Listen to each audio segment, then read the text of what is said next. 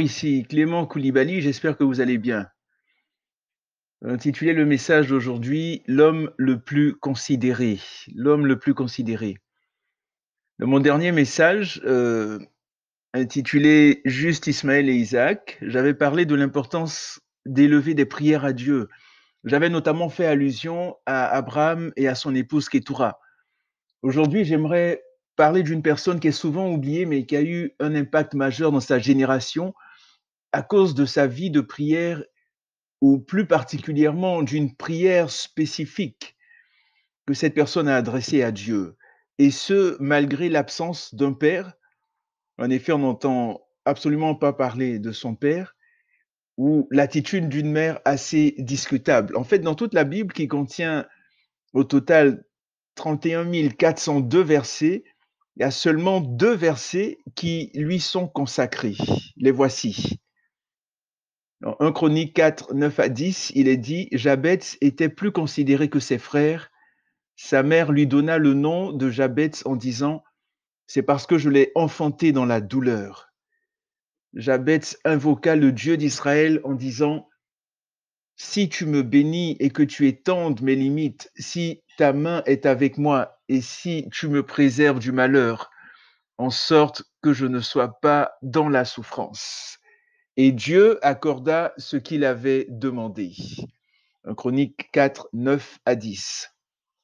Jabez se trouve dans la généalogie de Judas et il était voué à l'échec, à la douleur, à la souffrance. En effet, son nom signifie douleur, souffrance. Habituellement, on cherche de beaux prénoms pour nos enfants, mais là, sa mère a décidé de faire le contraire à cause de la souffrance qu'elle a connue lors de son accouchement. Est-elle morte par la suite, quelques minutes ou quelques heures après la naissance de Jabez?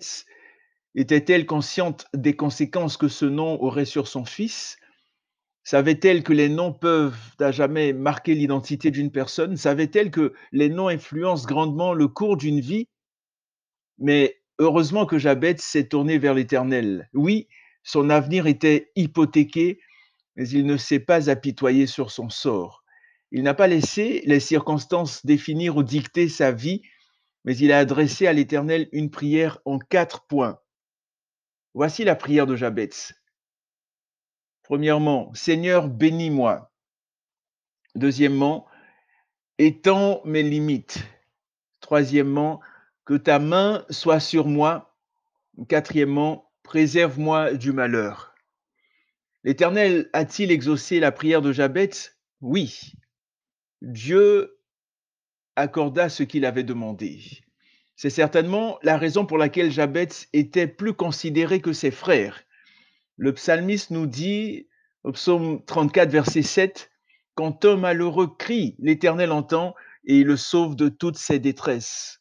Quand un malheureux crie, l'Éternel entend et il le sauve de toutes ses détresses. Crions à l'Éternel, peu importe les difficultés, les problèmes, les situations que nous traversons. Quand un malheureux crie, l'Éternel entend. L'Éternel entend et il le sauve. Il veut te sauver de ce que tu vis actuellement, de ce que tu, tu traverses en ce moment. Lui seul peut te sauver. Crie à lui, crie à Jésus. Faisons notre la prière de Jabez. Si elle se trouve dans la Bible, ce n'est pas par hasard comme Jabez, ne nous laissons pas décourager, démoraliser, démotiver, détruire par des paroles négatives, par des critiques, par des calomnies, par les problèmes, les soucis de la vie. Tournons-nous vers l'Éternel et demandons-lui de nous bénir. C'est la bénédiction de l'Éternel qui enrichit et il ne la fait suivre d'aucun chagrin. Proverbe 10, verset 22. Qu'il nous bénisse comme il le désire. Demandons-lui d'étendre nos limites, élargis l'espace de ta tente, qu'on déploie les couvertures de ta demeure. Ne retiens pas, allonge tes cordages et affermis tes pieux, car tu te répandras à droite et à gauche, ta postérité envahira des nations et peuplera des villes désertes.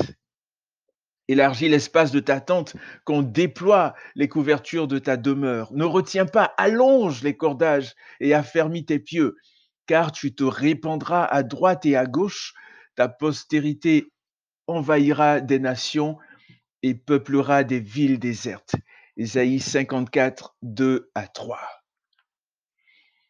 Demandons-lui, demandons au Seigneur d'être toujours avec nous, même si nous avons ses promesses. Lorsqu'il dit par exemple en Matthieu 28, 20, et voici, je suis avec vous tous les jours jusqu'à la fin du monde. Oui, Dieu est avec nous, mais est-ce que nous sommes conscients de sa présence manifeste? Est-ce qu'il manifeste sa présence au milieu de nous? Et encore, il est dit, car Dieu lui-même a dit, je ne te délaisserai point, je ne t'abandonnerai point. Il aime entendre nos voix, mais vous savez, il y a un niveau où on sent que Dieu est véritablement là avec nous, on sait qu'il est présent. Et finalement, demandons-lui de nous préserver du mal. En Éphésiens 6, 12, il est dit, car nous n'avons pas à lutter contre la chair et le sang, mais contre les dominations, contre les autorités, contre les princes de ce monde de ténèbres, contre les esprits méchants dans les lieux célestes. Éphésiens 6, verset 12. Donc demandons au Seigneur vraiment de faire ces choses-là dans nos vies. Vraiment, demandons au Seigneur de nous bénir temps, nos limites, que sa main soit toujours sur nous, de nous préserver du malin. Comme je disais tout à l'heure, faisons notre cette prière de Jabez et prions, prions, prions constamment. Il est dit dans les Thessaloniciens 5 de prier sans cesse. Donc, prions en esprit, prions, soyons en communion avec le Saint-Esprit. Que Dieu vous bénisse et n'oublions pas que Jésus revient bientôt, très très très bientôt. Alors revoyons nos voies, examinons nos voies et que Dieu vous bénisse, vous garde, vous et toute votre famille, vos proches.